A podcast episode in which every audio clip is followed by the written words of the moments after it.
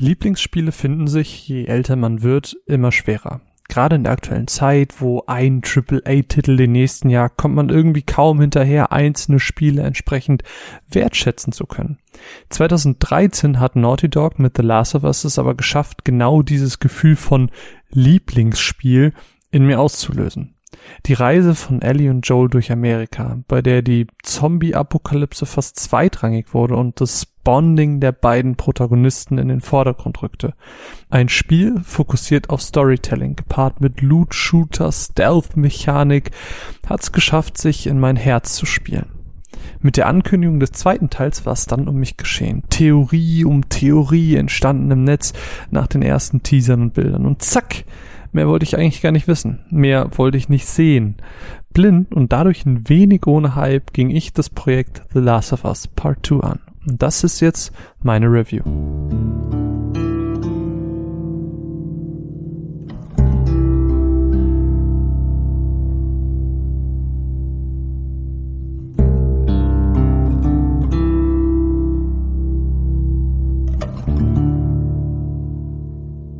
Seit den Ereignissen des ersten Teils sind vier Jahre vergangen. Statt aber wieder die Handlungen von Joel nachzuempfinden, wechseln wir in diesem Spiel die Seiten und wir spielen Ellie. Beide leben mittlerweile in der Heimat von Joels Bruder, Jackson. Das idyllische Leben soll aber nicht lange anhalten, denn wie die ersten Trailers erahnen ließen, wird Part 2 des gefeierten Franchises dunkel, blutig und brutal. Joel und Ellie gehen im Streit auseinander und sie macht sich auf, eine Truppe namens Wolves ausfindig zu machen, nachdem sie Jackson angegriffen haben. Ihr Weg führt sie dabei nach Seattle. Statt aber einfach dieselben Wege wie der erste Teil erneut zu gehen, ruht sich der Nachfolger nicht auf dem Erfolg des ersten aus, sondern versucht neue Möglichkeiten zu finden, uns, die Spieler, zu überraschen. Neben der teils sehr erbarmungslosen Geschichte ist es auch das Storytelling an sich, das überrascht und überzeugen kann. Last of Us Part 2 erzählt seine Geschichte asynchron und nutzt Timeskips für partielle Reveals einzelner Inhalte. So wird der Abend vor den Ereignissen der Haupthandlung über das komplette Spiel hinweg erzählt oder wir sehen unseren spielbaren Charakter auch in ihrer Jugend zu besonders prägsamen sowie emotionalen Momenten in diesen vier Jahren, die seit dem ersten Teil verstrichen sind. Dieses asynchrone und partielle Storytelling führt also nicht nur dazu, dass wir als Spieler am Ball bleiben, sondern schafft eben auch Abwechslung im Gameplay, der Atmosphäre und erzeugt Verschnaufpausen zwischen längeren Gameplay-Segmenten denn die haben es tatsächlich hinsichtlich ihrer Brutalität in sich. Im Kern ist Part 2 genau wie sein Vorgänger diese optimale Kombination aus Looten, Stealth und Schießen. Nur, wie gesagt, deutlich brutaler. Nicht nur durch verbesserte grafische Darstellung konnte die Gewalt, die explodierenden und zerschnittenen Gliedmaßen besser dargestellt werden. Auch durch den reduzierten Soundtrack wurde beispielsweise gezielt auf die Atmosphäre und die damit zusammenhängende Gewalt hingewiesen. Wir sollten uns nicht von einer melancholischen Gitarre ablenken lassen und dennoch gibt's Musik, Songs wie Joels Lied gleich zu Beginn des Spiels, das gezielt platziert wird, um den Effekt zu erzeugen, den Naughty Dog eben erzeugen möchte. Emotionalität, Melancholie, eine Verbundenheit. Und mit dieser wenden sie sich von der Brutalität ab und zeigen, dass beide eigentlich zwei Seiten derselben Münze sind. Damit sich das Spiel auch spielerisch vom ersten Teil unterscheidet, erfährt Ellie einige wenige Neuerungen, wie beispielsweise, dass ihr Messer nach Verwendung nicht immer direkt zerbricht oder sie kann teils auf ein erweitertes Waffenarsenal zurückgreifen. Allgemein lässt sich für das Spiel festhalten, dass neue Waffen hinzukamen, wie beispielsweise eine Armbrust oder eine Jagdpistole so die diversen Waffen sowie jeweils fünf Skilltrees lassen uns als Spieler unseren spielbaren Charakter so gestalten, wie es für uns eben optimal ist. Ebenso können wir Level fast schon Sandbox-mäßig so lösen, wie es zu unserem Spielstil passt.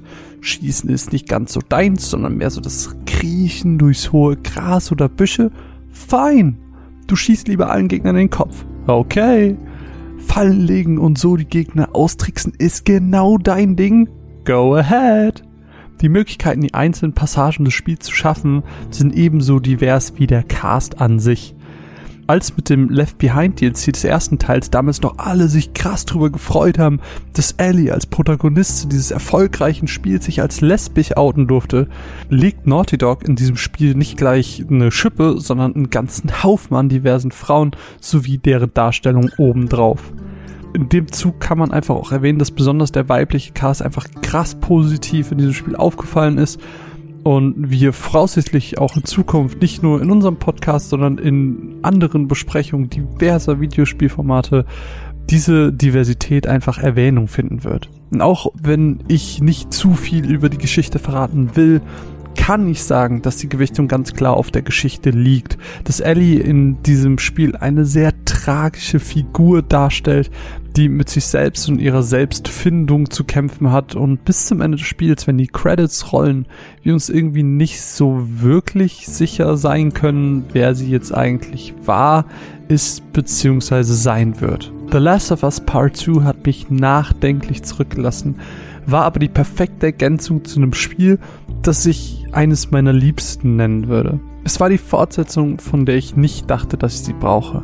Und dennoch hoffe ich, wie auch schon vor sieben Jahren, dass die Geschichte hier jetzt ihr Ende findet. Denn manche Geschichten sollten in den Köpfen der Spielerinnen und Spieler enden. Wirklich spielt The Last of Us Part 2. Es ist jeden Cent wert. Und in diesem Sinne vielen, vielen Dank an unsere zauberhaften Unterstützer, unsere Patronen, die es uns möglich gemacht haben, dieses Erlebnis zu fassen und auch jetzt im Folgenden noch in einem Spoilergespräch weiter darüber zu sprechen.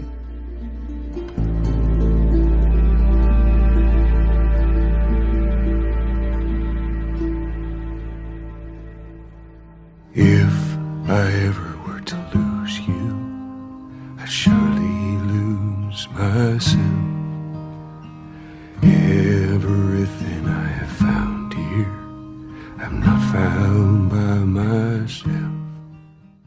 Und damit herzlich willkommen zum zweiten Teil dieses Podcasts, unserer kleinen Spoilerbesprechung, weil in der Matz konnte man ja ungefähr nichts erzählen. Das werden wir jetzt alles äh, genau im Gegenteil machen. Mein Name ist Marvin und an meiner Seite befindet sich, wie sollte es anders sein, die zauberhafte Co-Moderatorin dieses Podcasts, Mine. Moin. Schön auf dich drauf gezeigt. ähm, ja, wir werden so ein bisschen Verschiedenes angehen. Also im ersten Teil jetzt wirst du so ein bisschen erzählen, wie es war, das Spiel zu gucken. Wir reden später ein bisschen über die Charaktere und dann am Ende, um so ein kleines Fazit zu, zu ziehen, nochmal über das Spiel an sich und wie wir es mhm. fanden. Und ich bin, bin sehr gespannt. Ich will auch kurz Werbung machen. Ja. Für meinen für meinen neuen Instagram-Account. Oh. Weil, in, weil of Us war das erste Bild auf diesem neuen Instagram-Account. Okay. Folgt at unterstrich, ich mag das nicht. Auf Instagram. Mega. So. Okay. Erzähl, Erzähl mir von deinen Eindrücken. Also wie war das? Ich habe Last of Us komplett gespielt, also 99% gespielt. Du hast mal so übernommen, aber tendenziell hast du Ich habe mal so ein bisschen gelootet und sobald irgendwer kam, war ich so, ah, nimm! das war die Übersteuerung der Hölle. Es tut mir leid. Ähm, ja, aber genauso war es tatsächlich. Ja, also Wie war's das? Warum habe ich überhaupt das Us 2 nicht gespielt? Ähm, ich mag einfach das Gameplay nicht. Also es ist mir einfach zu äh, zu hektisch. Ähm, ich ich ich komme damit einfach nicht so klar und ich habe damit einfach nicht so viel Spaß. Mhm. Mit dem, also das Spiel zu spielen macht mir keinen Spaß. Es mhm. überfordert mich und stresst mich. Mhm. Möchte ich einfach nicht. Aber ich wollte halt die Story mitkriegen und das hat sich ja perfekt angeboten, dass du das eh gespielt ja, hast. Ich habe dir gesagt, du darfst dir keinen Urlaub nehmen dafür. Tatsächlich. ähm, weil ich halt einfach zugucken wollte und es hat wahnsinnig gut funktioniert, die Story auf diesem Weg aufzusaugen. Mhm. Also ich habe nicht das Gefühl, dass ich irgendwas verpasst habe, sozusagen, dadurch, dass ich hm. es nicht wirklich gespielt habe, sondern einfach nur dabei saß, ähm, weil ich eh das Gefühl habe, dass Gameplay und Story sehr voneinander losgelöst ist und hm. ich muss das Gameplay nicht selbst erleben, hm. um die Story zu erleben. Hm. Ähm, es hat gut funktioniert, aber es war teils auch richtig, richtig öde. Hm. Also gerade so diese längeren ähm, Passagen, Loot-Passagen und so ein bisschen einfach nur rumlaufen, erkunden. Es war so langweilig zum Zugucken. Mm. Vor allem, weil du halt auch jede Ecke lootest und ich alles, halt jeden, jede Flasche, jedes, jeden Ziegelstein umdrehst. Mm.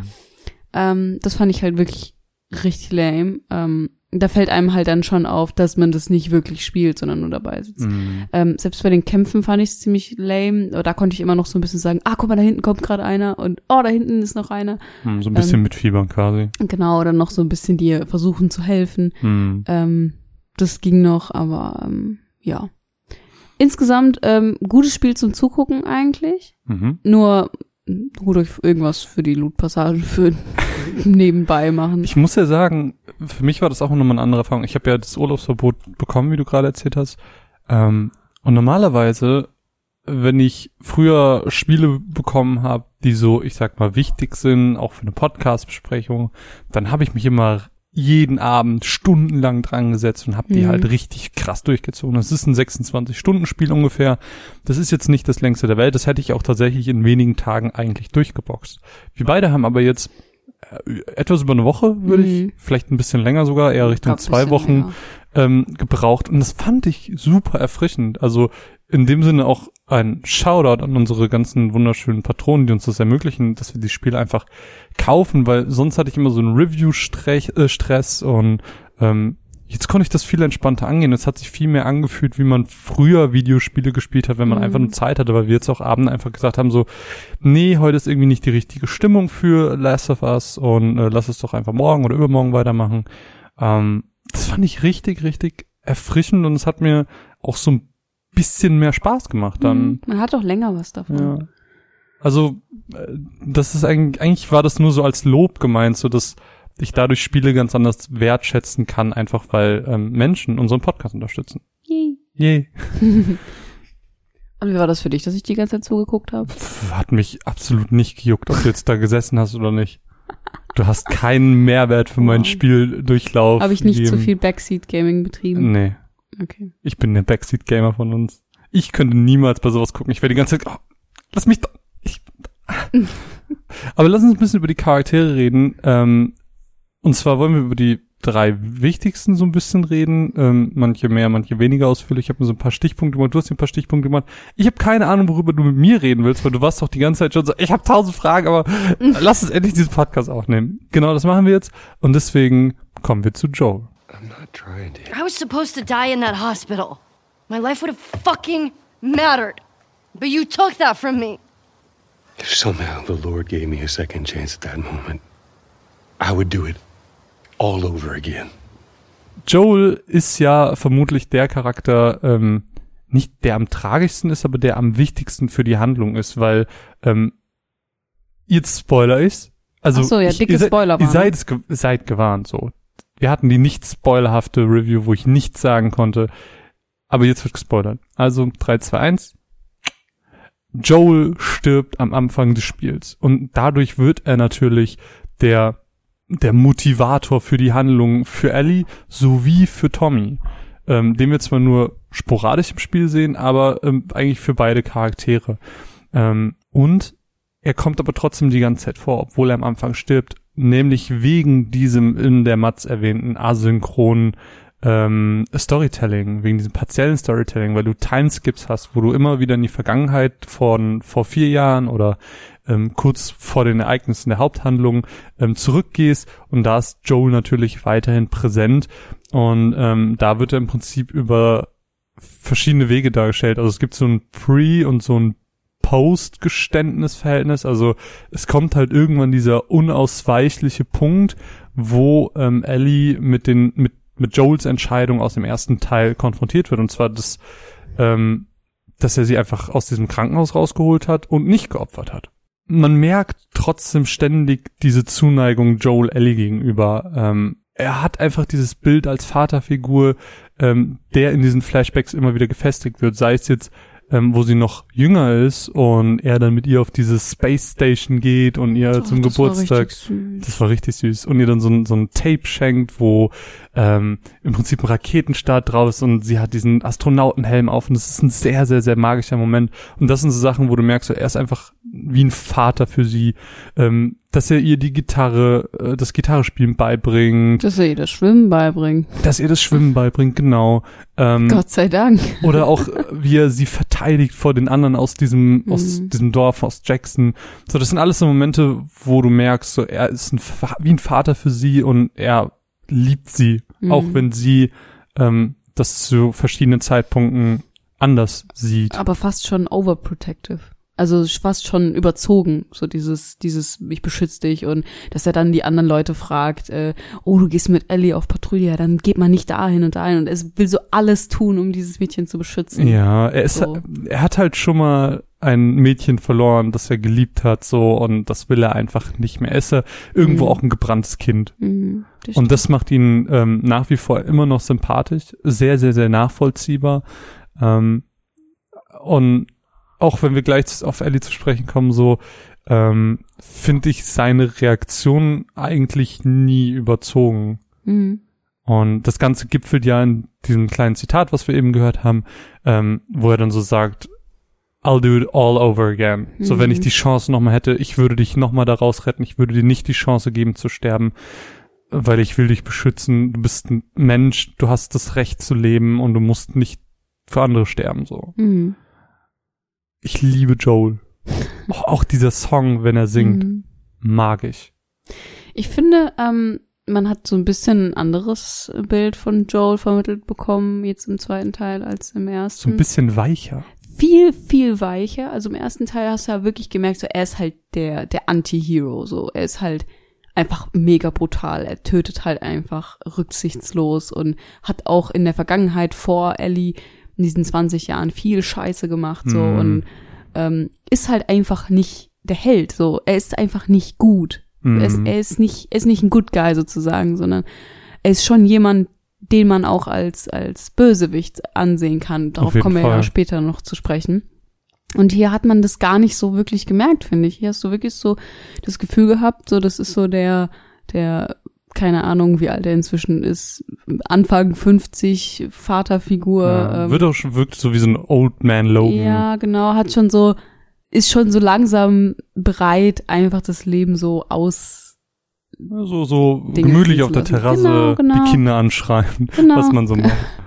Und ähm, aber auch so ein bisschen, und das ist so ein Punkt, da wollte ich dich fragen, was du davon hältst, ähm, dass ich jetzt so schon so ein paar Mal gelesen habe, ist, dass er zu ja naiv war, dass er in diesem einen Moment halt gesagt hat, ja, ich bin Joel Miller und das ist mein Bruder Tommy und äh, ja, dass er halt direkt so seine Identität preisgegeben hat und nicht mal gedacht hat, so das könnten Fireflies sein von früher, das könnten Leute sein, die keine Ahnung nach mir suchen.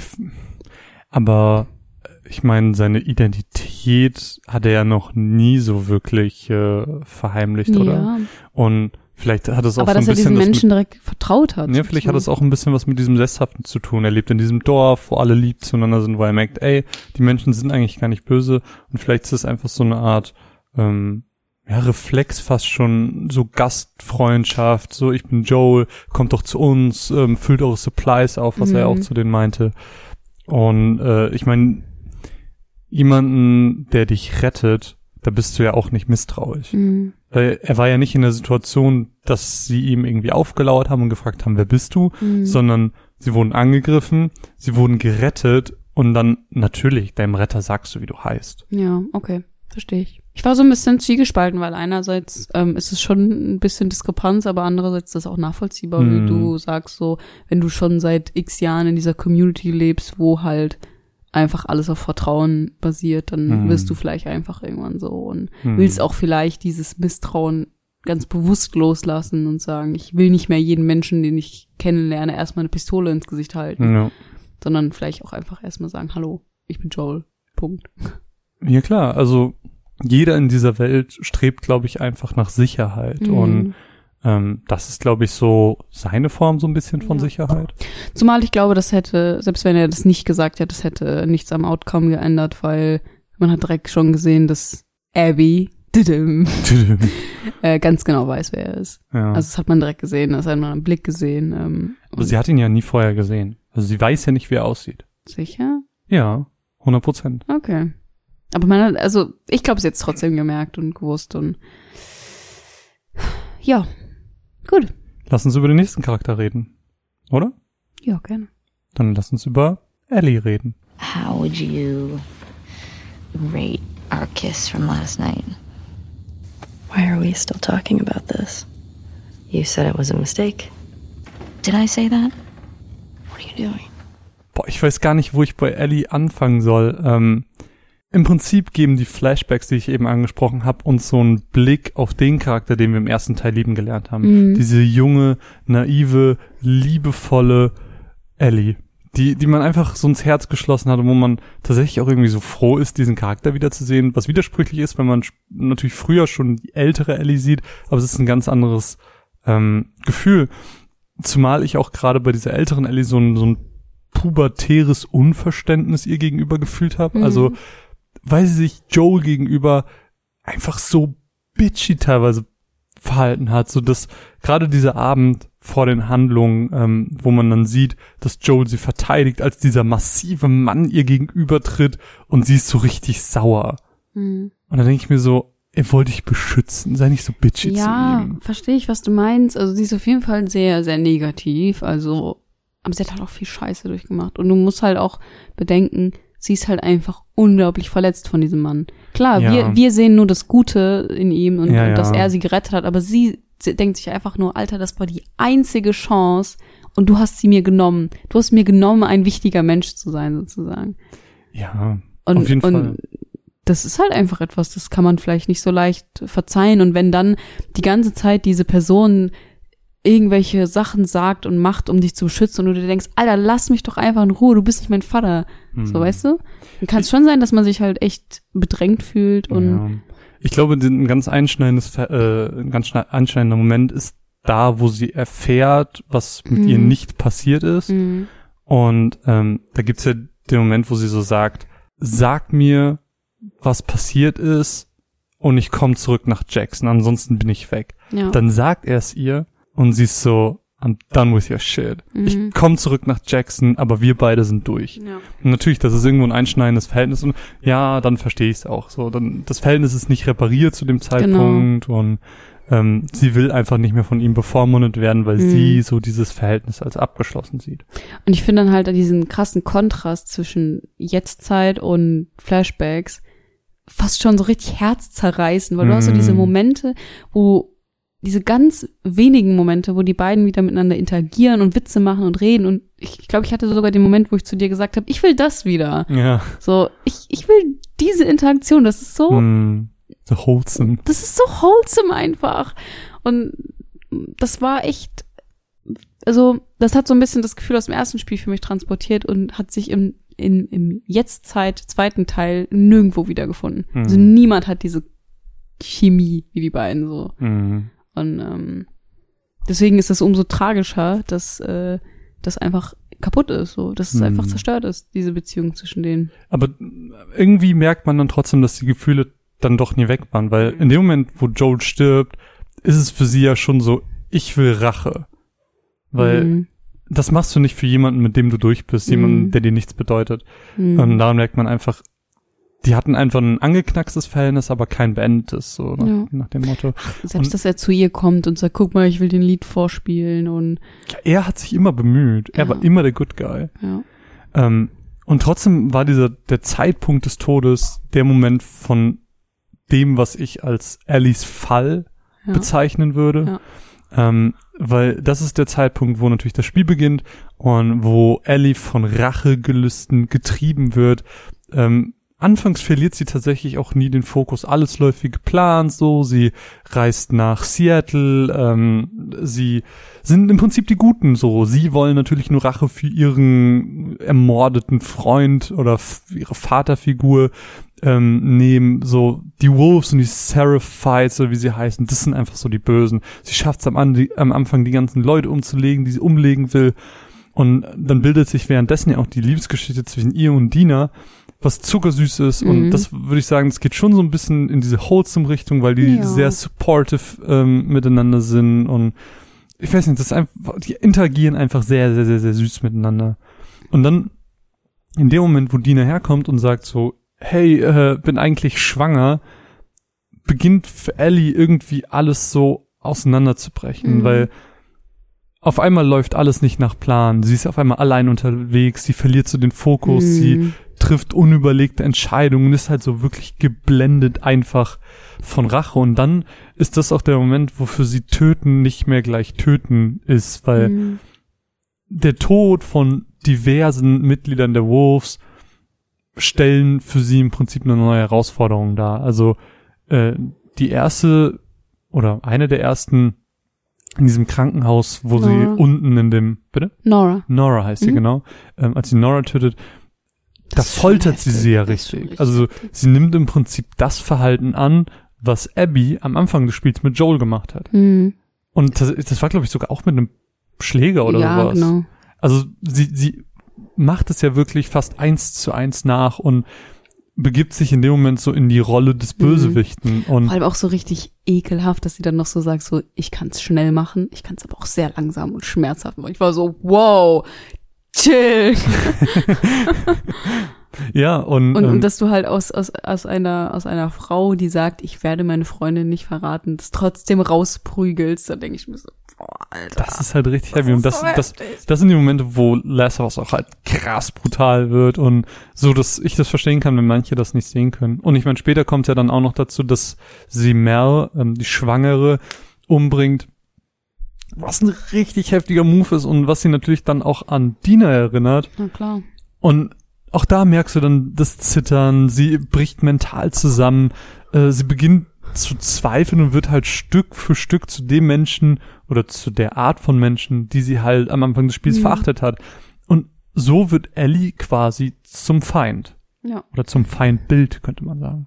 Zu dem Zeitpunkt ist einem das aber noch nicht so richtig bewusst, finde ich. Also ich habe in dem ganzen Ellie-Story-Arc immer noch Ellie als die Gute gesehen, auch wenn Hm. sie sehr zweifelhafte äh, Entscheidungen. Entscheidungen trifft. Und ich fand auch wirklich vieles, was sie gemacht hat, nicht gut. Und dann ist man auch in so als, als Spieler in so einer Position, wo man sich denkt, ich will das jetzt eigentlich gar nicht machen, aber ich Hm. muss. Ähm, aber dieser Switch kommt meiner Meinung nach erst später. Ähm, nee, also ich glaube, also der gedankliche Switch, ja, Ja, aber der charakterliche Nee, ist, glaube ich, zu dem Es Zeitpunkt passiert ja trotzdem das Gleiche. Genau, also ich, ich glaube auch, mir ist das, glaube ich, zu dem Zeitpunkt auch nicht so richtig bewusst gewesen. Also es ist jetzt erst, wo ich mir im Nachhinein so ein bisschen Gedanken darüber gemacht habe. Mhm. Weil ich meine, im Prinzip ist es ja für sie, sie konnte nie loslassen. Für sie ist die Rache fast schon wie so eine Sucht geworden. Ja, es ist Ähm, einfach richtig obsessed so Ja, sie, damit. sie hat im Laufe des Spiels zweimal ihr Leben verschont bekommen von Abby. Mhm. Zweimal, dass sie einfach ziehen gelassen wurde, weil, weil sie nicht an Ellie interessiert war. Mhm. Und trotzdem kann sie einfach nicht loslassen. Und ich meine, es geht ja sogar so weit, dass im Laufe des Spiels relativ gegen Ende hat, ist ja auf so einem schönen Farmhaus, hat Schafe, ist mit dem, mit Dinas Kind und Dina zusammen, führt ein glückliches Leben. Und dann kommt Tommy und ist so, ich habe ein Lied. Ich habe einen Hinweis, wo Abby ist. Und sie kann einfach nicht loslassen. Setzt alles aufs Spiel. Dina sagt, wenn du gehst, ich bin weg. So, dann, dann gibst du uns auf. Und sie macht's trotzdem. Menschen sterben, in dem Fall beispielsweise Jessie, und sie trauert diesen Menschen nicht eine Sekunde hinterher. Sie hat nie gesagt, oh fuck, Jessie. Sondern da- das wird nie thematisiert. Mhm. So, sie verliert ihre Liebe, ihren Sohn, wenn man so gewiss, äh, so, so das sehen will. Einfach weil ihr diese Rache Mhm. wichtiger ist. Ich meine, am, am Ende ist es ja sogar so, dass sie zwei freaking Finger verliert. Finger, die sie tatsächlich sogar zum Gitarre spielen braucht, was man am Ende auch nochmal sieht, dass sie nicht mehr richtig spielen kann. Und das ist das Einzige, was sie dann auch noch mit Joel über das Spiel hinweg verbunden hat. Mhm. Das heißt, selbst diese Verbindung zu diesem, zu dieser Vaterfigur verliert sie aufgrund ihrer Rachegelüste. Und das ist einfach so tragisch. Ja. Und dann gibt's in diesem finalen Kampf, wo sie gegen Abby diesen One-on-One hat. Was denn? Nichts. Hast du irgendeinen Punkt gerade, den du einwerfen willst? Ja, aber Nee, dann wirf rein. erst. Nee, Nee, dann wirf nee, ist rein. schon okay. Nein, das passt gerade gut. Dann komme ich zum finalen Fazit. Ich finde, ähm, dass, dass man gerade bei dieser Farm-Szene so zwischendurch merkt, so sie sucht nicht unbedingt nach Rache, weil ich glaube, sie war schon an dem Punkt, wo sie so gesagt hat, es ist genug getan. So, ich habe genug Menschen umgebracht, es reicht jetzt so. Ich glaube, sie sucht eher so nach einem Weg, mit ihrem Trauma zu leben. So eine Art Erlösung. Genau, so, so, so sie denkt, wenn sie jetzt Abby tötet, dass das ihr Trauma löst. aber das wird niemals ihr Trauma lösen, so. Hm, Verstehe ich. Das merkt man ja auch so ein bisschen, sie hat so die, ihre, ihre Bubble, ihre wholesome Bubble gehabt auf dieser Farm und eigentlich war alles gut, aber sie hat immer noch diese Flashbacks und sie denkt halt so, dass es, das ist, weil sie sie nicht getötet hat. Aber es ist ja eigentlich Quatsch. Hm. Verstehst du, was ich meine? Verstehe, was du meinst und es klingt auch voll gut. Und ich weiß nicht, also ich, ich sag dir einfach mal, was mein Fazit gewesen wäre. Und dann kannst du mir sagen, ob du das trotzdem noch so siehst oder ob du mir auch irgendwo recht geben kannst. Mhm. Weil mein Fazit für dieses Ganze wäre gewesen, du hast diesen, diesen finalen Kampf gegen Abby. Und ich meine, ich habe mich in dieser Vorbereitung gefragt, warum hat, hat sie sie eigentlich verschont? Und habe mir die Szene dann nochmal auf YouTube angesehen. Mhm. Und es war einfach nur so eine Mini-Einblendung. Eine Sekunde, wenn es hochkommt. Eine kurze Erinnerung an Joel. Und das hat sie Erbarmen zeigen lassen. So eine Erinnerung an ihr Vorbild, an den Menschen, zu dem sie aufgesehen hat. Und erst zum Schluss, als sie quasi alles verloren hatte, durch ihre Rache, hat sie sich dran erinnern können, was sie überhaupt für ein Mensch werden wollte oder sein wollte. Mhm. Und das hat sie auch so ein bisschen sich mit Joel versöhnen lassen, Mhm. finde ich. Ähm, Ihm so vergeben. genau, man, weil man sieht ja auch später, wenn sie wieder auf dieser Farm ist, dieses Flashback, wo sie sagt, also es ist im Prinzip diese Szene, wo er sagt, ich würde es immer wieder tun und sie sagt dann, ich glaube, ich kann dir niemals vergeben, aber ich werde es versuchen. das, weil das war- das, ist das- vor allem das Letzte, was sie zu ihm gesagt hat. Genau, das ist A, das Letzte, was sie zu ihm gesagt hat und B, ähm, ist das eine Sache, die hier auch erst aufgelöst wird. Also sie hat sich nie daran Mhm. zurückerinnert im Spiel, sondern sie hat sich immer nur an die schlechten Momente erinnert oder an die sehr schönen Momente. Ähm, aber innerhalb dieses Konflikts, äh, Konflikts hat sie nie gesagt, ich werde versuchen, dir zu vergeben. Und das ist ja auch so ein Gefühl von Erlösung, Mhm. von Loslassen. Und ähm, Weißt du, was mir was ich mir auch gedacht habe? Ähm, zum einen, sie hat eigentlich das ganze Spiel über dieses Flashback, wie er blutend, völlig verstümmelt am Mhm. Boden liegt. Und das treibt sie so voran. Mhm. So, sie denkt so immer wieder daran, wie, wie brutal sie ihn ermordet hat. Und hat immer wieder dieses Flashback. Und dann in dem Moment, wo sie ihn töten kann, sieht sie ihn aber normal. Mhm. Sie sieht ihn, wie er war und nicht, wie Mhm. er gestorben ist, sozusagen. Und ähm, so ein Gedanke, den ich auch hatte, war, vielleicht hat sie so ein bisschen diesen Hass, weil Abby ihr die Möglichkeit genommen hat, ihm zu vergeben. So, Mhm. ja, die das ist voll sind, gut. die sind auf so einem, die sind, sie konnte ihm nie zeigen, dass sie ihm irgendwann vergeben hat, sozusagen. Mhm. Sie, er ist einfach gestorben und hat gedacht, sie wird ihm niemals verzeihen, sozusagen. Mhm. Und sie hat ihm die Möglichkeit, äh, sie hat ihr die Möglichkeit dazu genommen.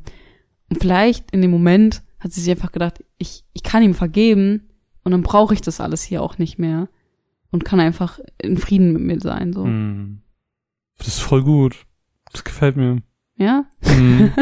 bin, bin sehr überzeugt. Sehr schön. Ja, also mein, mein Approach war halt einfach so ein bisschen zu sagen, sie hat halt den falschen Weg gewählt und dann ist sie am Ende da so verstümmelt, alleine. Und so wirst du ja auch aus dem Spiel entlassen. Mhm. So, es bleibt offen. Keine Ahnung, was, was ist jetzt mit Abby, äh, äh, mit Ellie? Was glaubst du? Also, Ich weiß es nicht. Ich habe keine Ahnung. Ich, wirklich nur. also was, hier. was macht sie in deinem Kopf? Zurück nach Jackson? Ja? ja. Aber das wird sie eigentlich nicht. Ja, wobei vielleicht doch. Weil so das, was Ellie nie sein wollte, ist halt alleine sein. Hm. Und ich kann mir nicht vorstellen, dass sie jetzt einfach äh, irgendwie auf Rampage geht oder so. Hm. Sondern dass sie vielleicht einfach ihre alten Freunde wieder sucht und sagt, hey, ich habe mich gebessert. Ich habe sie nicht getötet. Ich finde halt, dass Jackson auch am logischsten klingt, weil sie, glaube ich, gerne zu Dina zurück Mhm. möchte, weil Tommy so der letzte, in Anführungsstrichen, Verwandte ist. Mhm. Und auch bei Tommy sieht man ja auch, dass er auch super viel verloren hat. Er hat Maria verloren durch diese ganze Er kann gar nicht mehr richtig gehen. Er hat, glaube ich, auch ein Auge verloren. Ja. Ja, nicht Und- so richtig. Ich glaube, er konnte noch, ach, keine Ahnung. Er Und- wurde auf jeden Fall in den Kopf geschossen. Ja, und ich finde halt auch bei ihm sieht man auch, dass sobald du dieses Rache, diese Rachegelüste hast, du verlierst einfach alles. Ja. Bei Ellie hast du es gesehen, sobald sie doch noch mal gehen wollte, hat sie Dina verloren, Tommy hat Maria verloren und so diese Rache vergiftet einfach alles, so. Ja. Ich habe, was ich mir halt auch vorstellen konnte, oder was eine Theorie in meinem Kopf ist, ist halt, dass sie einfach das Gefühl hat, das nicht mehr zu verdienen und deswegen alleine loszieht und alleine klarkommen Vielleicht. will. Ja. Weil der Shot So war auch nicht so, ja, der Shot war halt auch nicht so Richtung Jackson, dass du das noch irgendwie im Hintergrund gesehen hast, Ja. sondern es war eher so in die Wildnis. Ja. Vielleicht bleibt es auch offen. Es kommt irgendwann Last of Us Part 3. Ich, ich will das nicht. Ich will das Ja. einfach nicht. Verstehe ich. Aber ich wollte auch nie Last of Us Part 2. True, true. Und jetzt bin ich froh, dass es da ist. Ja. Hast du noch Gedanken zu Ellie oder wollen wir weitergehen? Ähm, einen Gedanken habe ich noch, glaube ich, zum, zum Ende, zu ihrem, zu ihrer Motivation dahinter sozusagen. mhm. Vielleicht wollte sie auch nicht Lev das gleiche antun, was ihr angetan wurde. Weil Lev und Abby haben ja so ein bisschen diese Joel und Ellie Beziehung Mhm. zueinander. Und vielleicht wollte sie nicht nochmal an diesen Teufelskreis neu aufmachen. Weil jedes Mal, wenn du Rache nimmst, ist ja irgendjemand da, den du damit zerstörst und der dann auch wieder Mhm. sich rächen will. Aber sozusagen. das glaube ich nicht. Meinst du, er ist ihr einfach so egal? Ja, nee, ich, nee, ich glaube, soweit wurde, oder hat sie einfach in dem Moment nicht gedacht. Wir reden so, als wären es doch reale Charaktere, aber. Muss man ja auch. Ja. Aber nee, das glaube ich nicht. Das wirkte in dem Moment überhaupt nicht so. Okay. Weil Lev ja auch ohnmächtig war, Mhm. hat gar nichts mitgekriegt. Das hätte jeder sein können. Okay. Ja, nee, sonst habe ich keine Gedanken mehr zu ihr. Dann lass uns über den mysteriösen Charakter Abby sprechen. The Fireflies aren't regrouping. They're gone. It's a lead. I gotta see it through. Abby ist der Antagonist, die Böse. Sie hat Joel umgebracht. Aus Rache, wie wir dann später erfahren. Ähm, sie ist im Prinzip als Mensch so das Produkt von Joels Taten aus dem ersten Teil. Mhm. Also die, quasi die Konsequenz. Ähm, was spannend ist, weil wir damals dachten, "Hä, wir haben einfach nur so einen dummen NPC umgebracht, äh, weil wir gerade voll im Rampage-Modus waren. Ähm, wir haben uns quasi nichts dabei gedacht. Und ich glaube, die meisten haben ihn auch einfach umgebracht. Oder alle Ärzte in diesem Raum. Ähm, aber für einen wir, Mensch. Wir sprechen von der Krankenhausszene aus dem ersten Teil. Genau, die Kontext. wir auch. Ja, ja. ähm, das, ich habe ja gesagt, Joes Taten aus dem ersten Ja. Teil. Aber im Prinzip, wenn du das so als Welt betrachtest, dann ist das natürlich für einen anderen Menschen in dieser Welt jemand, der einem alles bedeutet. Das war der Vater von Abby. Und genau diese Konsequenz müssen wir quasi in diesem Spiel tragen. Und das ist so ihr Motivator, ihr, ihr Antrieb.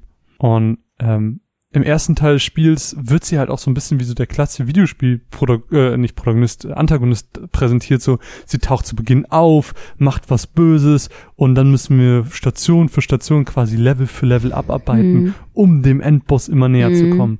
Das ist so das 0815-Ding. Mhm. Und das finde ich irgendwie richtig spannend, weil sie das nicht ist. Sie ist ein Mensch, ein Mhm. sehr, sehr trauriger Mensch sogar, auch wenn sie sehr muskelpackt ist. Was ja auch äh, zu ihrer Trauer dazu ähm, trägt, sozusagen. Was sie meinst ist ja, sie hat sich ja so auf ihr Training fokussiert, weil sie irgendwann diese Rache wollte, Mhm. sozusagen. Sie hat sich ja so aufgepumpt, weil sie so stark wie möglich sein wollte. Und das hat ja Mhm. alles einen Grund, sozusagen. Vielleicht noch ganz kurz so ein bisschen Hintergrund zu ihr. Ja. Sie ist im Prinzip so ein Ex-Firefly. In der Kindheit und in ihrer Jugend war sie halt mit einem Jungen namens Owen zusammen. Hat sich natürlich auch, natürlich auch in den verliebt. Die waren auch zusammen. Ähm, Gibt auch ganz süße Flashbacks auch im, im Rahmen der Story. Ähm, verliert ihn aber aus unklaren Gründen. Also ich glaube, es wurde nie geklärt, warum sich die beiden getrennt haben. Ich glaube so ein bisschen, weil dieses, äh, diese Rache auch immer im Weg stand, weil Ich glaube auch. er hat dann oft irgendwelche Sachen gesagt und dann hat sie gesagt, ja, wir müssen wieder zum Training und, Hm. und ja, aber wir müssen jetzt hier, äh, vielleicht könnten da Joel stecken und ich glaube, Ja. sie hat sich auch so ein bisschen darauf, Fokussiert, eingebrannt. So. ja, so sie war auch so obsessed damit, so ich Hm. will einfach diesen Mann umbringen und das hat, glaube ich, im Endeffekt das dann zerstört, weil man später ja auch merkt, dass Owen gerade jemand ist, der sehr pazifistisch ist und Hm. eigentlich keiner Seele was tun möchte, Mhm. sozusagen. Und ich glaube, da hatte er einfach keinen Bock mehr drauf. Ja.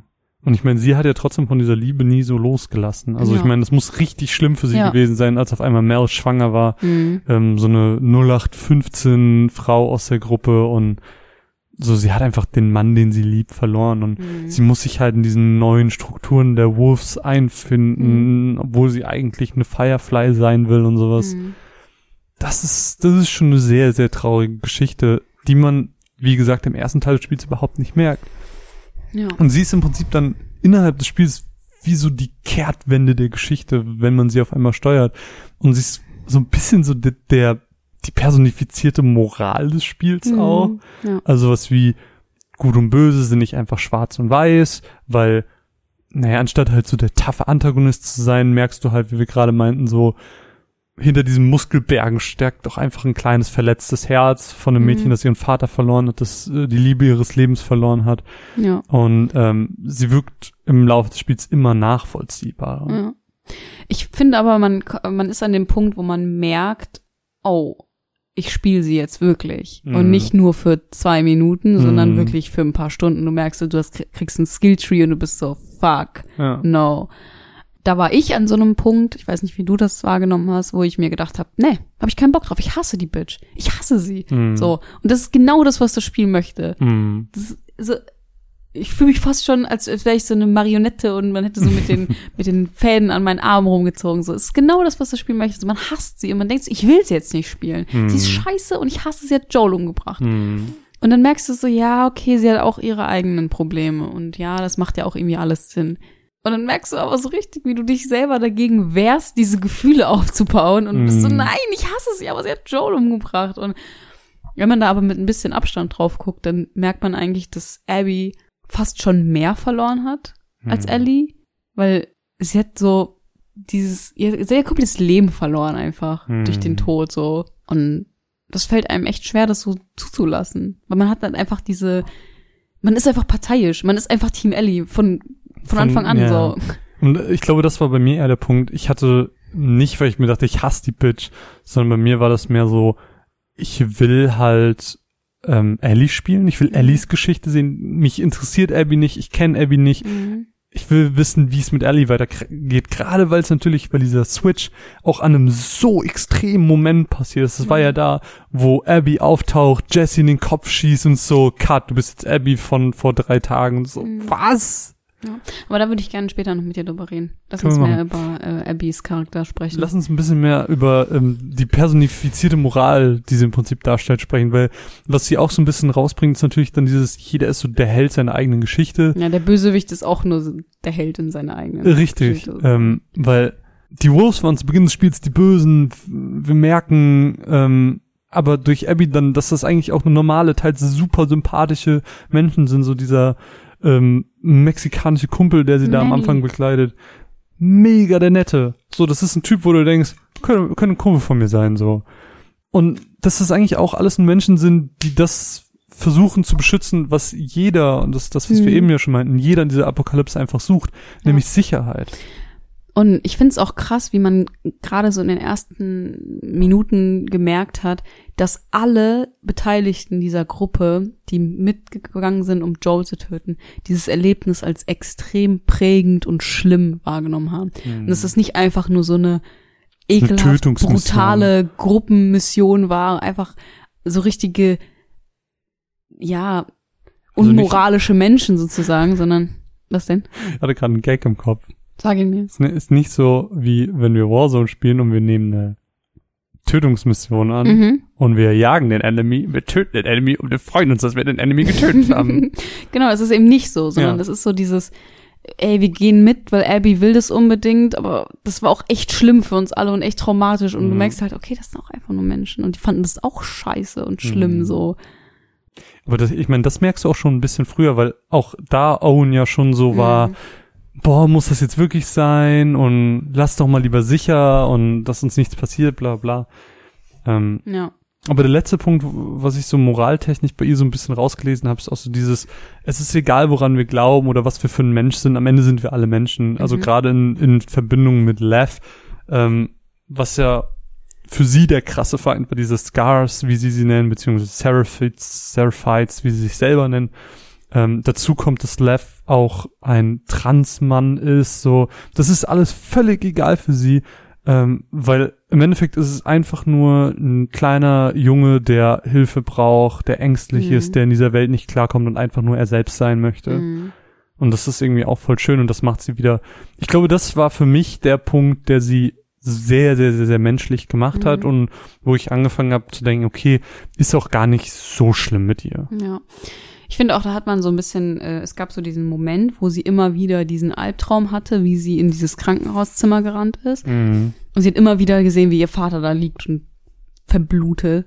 Und dann hat sie Joel getötet. Sie hat quasi diese, Ihre Rache. ihre Rache vollzogen Mhm. und dachte, dass das ihr Trauma heilt. Aber dann hat sie wieder diesen Albtraum und dann sieht dieser diese zwei Kinder, hm. die sie gerettet haben. Und das zeigt auch wieder so ein bisschen so die Rache halt nicht dein Traum. Also es ist hm. das, das ist nicht die Lösung zu deinem, für dein Problem sozusagen. Das ist auch das, was, was Ellie später lernt sozusagen. Hm. Und ähm, ich finde es irgendwie krass, wie man diesen Switch hat zwischen, okay, die Wolves sind doch nicht böse, und dann aber wieder den Switch hat, als sie dann plötzlich auch gegen die Wolves ist, weil sie dieses, diesen Jungen retten möchte. Und das ist so, what? Ja, du denkst dann, okay, sie sind eigentlich doch böse, aber warte, ich habe eben gelernt, dass da auch voll die Netten sind und eigentlich Genau, sind die und gar nicht. und dann tötet man plötzlich so random Wolf-Soldaten und ich denke mir so, hä? Du kennst die doch bestimmt alle. So, Ja, die, die rufen ja sogar Abby. Oh, das ist Abby. Ja, Abby und dann hier. tötet man die einfach und ich Ja. finde das so, ah gut, aber das ist auch so ein Punkt, den möchte ich später mit dir besprechen. Okay, dann mache ich einfach mal weiter, weil was ich bei ihr super spannend fand, war diese spielerische Identifikation mit Ellie. Ähm, weil wenn du dich zurück an den an den ersten Teil erinnerst, Abby hat einfach so ein paar Sachen, die super doll an Ellie erinnern. Ähm, zum Beispiel oder an an das Spielgefühl aus dem ersten Teil. Das war ja auch eine Sache, die Joel hatte, so dass wenn du ein Messer benutzt hast bei einem Klicker, dann ist das Messer kaputt gegangen. Du musstest immer Messer craften. Deswegen war es immer voll wichtig, dass du Tape und Scheren dabei hast. Das hatte Ellie ja gar nicht mehr in diesem Spiel. Mhm. Und stattdessen hast du das jetzt bei Abby, was dir dann so ein Gefühl von nicht Rückschritt, aber von, von Gefühle von, aus dem ersten Teil geweckt Mhm. hat. Und dazu kommt ja auch sowas wie, was du eben schon mal angedeutet hast, dass Lev und Abby ja so eine ähnliche Joel-Ellie-Beziehung Mhm. haben. Lev hat dann auch einen Bogen, wie Ellie den äh, hatte. Mhm. So, das wirkt einfach ganz viel wie damals. Auch ähm, Abby benutzt viel mehr Brücken und Leitern, ähm, als Ellie das tut. Das ist auch so ganz spürbar, wie es in die Richtung vom, vom ersten Teil geht. Und was ich dann cool fand, das habe ich, das ist das, es gab eine Szene, wo ich das selber gemerkt habe, aber es gab einige Szenen, die ich dann mit dir zusammen in dem Girlfriend-Review-Video gesehen habe, ähm, dass Ellie und Abby sehr, sehr ähnliche Szenerien Mhm. durchleben und sehen. Ähm, der Moment, der mir aufgefallen ist, war dieser Wahlmoment von Abby im Aquarium und der Dino-Moment Ja. äh, von Ellie im Museum. Ja. Das soll einfach so zeigen, so beide Frauen sind gleich, niemand ist per se böse. Ähm, eigentlich, eigentlich sind sie sich sehr, sehr, sehr, sehr, sehr ähnlich. Mhm. Und das finde ich stimmt. schön. Und durch Lev merken wir dann zusätzlich auch noch so, selbst dieser Kult des Seraphids, so, die sind nicht böse, so, sie haben einfach einen starken Glauben und nur weil man den Glauben nicht teilt, heißt das nicht, dass mh, das was Schlechtes oder was Böses sein Mhm. muss. Sie bilden einfach in dem Moment eine dritte Partei, die auch durch ihre eigene Lebensweise dann so und, und ja einfach eine neue Gruppierung sind und bedroht werden, weil andere das nicht gut heißen, wie sie leben. Mhm. Das ist fast schon moralisch aufs Leben gesehen. Ja. Und vor allem, man merkt ja auch so, klar, sie tut sich mit Lev zusammen und die sind jetzt so, sie sagt ja auch ähm, einmal so, Lev sagt irgendwie sowas, "Tho- those were your people und sagt, you are my people. So, und Mm, das war richtig so, süß. Das war richtig süß. Und das, obwohl er trotzdem, obwohl er sich von dieser Gruppe entfernt hat, sagt, ich glaube trotzdem daran. So, ich glaube trotzdem an die Prophetin und, und Mm. ich, ich bin trotzdem immer noch in diesem Glauben drin, obwohl ich nicht mehr in dieser Gruppe drin bin. Hm, Und das bringt mir auch nochmal so einen ganz spannenden Aspekt mit rein, finde ich. hm. Ja. Und dann, um vielleicht so auch mit ihrer Charakterbeschreibung so ein bisschen zum Ende zu kommen. Ähm, ich meine, auch sie hat dann am Ende einen Verfall. Also zum Ende Ja. des Spiels ist sie super abgemagert, die Haare sind ab. So du siehst einfach, auch sie ist nicht mehr der Mensch, der sie zu Beginn des Spiels war. Mhm. Auch diesen körperlichen Verfall, den sieht man ja auch bei, bei Ellie, ähm, dass sie viel dürrer geworden ist, im Gesicht schlanker geworden ist und sowas. ja. Ähm, auch sie ist einfach gebrochen von dieser Handlung des Spiels. Sie hat ihre Sicherheit im Leben verloren, sowie ihre neu wiedergefundene Liebe, weil es gab ja so ein kurzes Comeback mit Owen. Sie ist allein auf dieser Welt und sie sucht statt Rache einfach eigentlich nur noch erneuten Anschluss an die Sicherheit und Geborgenheit, die sie so aus ihren Kindheitstagen kennt, nämlich die Mhm. Fireflies. Da gab es ja diesen ganz kurzen Moment, wo sie via Funk Fireflies erreicht hat und ich habe sie in diesem gesamten Spiel nicht einmal so fröhlich und glücklich gesehen wie da. Und ohne Scheiß, ich hätte mir das auch wirklich gewünscht in dem Moment, dass sie einfach mit Lev da hingeht und jetzt einfach irgendwie Firefly Reboot ist. Also ich hätte es mir wirklich gewünscht. Und ähm, im Endeffekt, sie hat ja wirklich alles verloren, weil auch dieser dieser ähm, Kopf dieser ganzen Wolf-Organisation, dieser Isaac, Hm. von dem sie ja eh nicht so überzeugt war, ist ja dann auch gestorben, Hm. höchstwahrscheinlich. Ähm, das heißt, sie kann auch nicht mehr zurück zu dieser Organisation. Sie hat nichts mehr. Sie hat Hm. nur noch diesen kleinen Jungen. Und Ich finde, das ist auch, glaube ich, der Grund, warum sie am Ende als Ellie, als sie in diesem Wasser stehen, als sie sagt, bitte lass mich einfach gehen, so. Und sie macht es nur, weil Ellie das Messer an Levs Kehle hält und sagt, du kämpfst jetzt mit mir. Mhm. Und sie hat einfach gar keinen Bock mehr drauf. Sie braucht es gar nicht mehr, so mhm. diese, diese Rache. Sie will einfach nur glückliches Leben führen. Ja. Und in dem Punkt ist sie einfach schon viel weiter als Ellie. Weil Ellie ist immer noch so richtig blind. Aber das ist, das ist, glaube ich, so ein Zeichen davon, wie gebrochen sie ist. Mhm. Weil sie eben alles verloren hat, weil sie einfach nur diesen, diesen Safe Space zurück mhm. möchte. Ja. Aber richtig, richtig spannender Charakter. Also die ganze Zeit über, wo ich sie gespielt habe, war ich nicht so richtig überzeugt, weil ich immer eigentlich lieber Ellie sehen wollte. Mhm. Aber wenn man darüber nachdenkt, wenn man sich äh, im Rahmen dieses Podcasts, ich mich jetzt hier vorbereitet habe, so da habe ich einfach gemerkt, wie viel hinter ihr steckt und wie fast schon poetisch und tragisch auch dieser Charakter ist, genau wie mhm. äh, Ellie es auch ist. Ja, das stimmt. Und man muss auch so ein bisschen ähm, lernen, und ich glaube, das konnten viele nicht, eben diese, diese Rachebrille abzuziehen, hm. sozusagen sie auch zu akzeptieren, weil man hasst sie halt einfach, man findet sie einfach scheiße.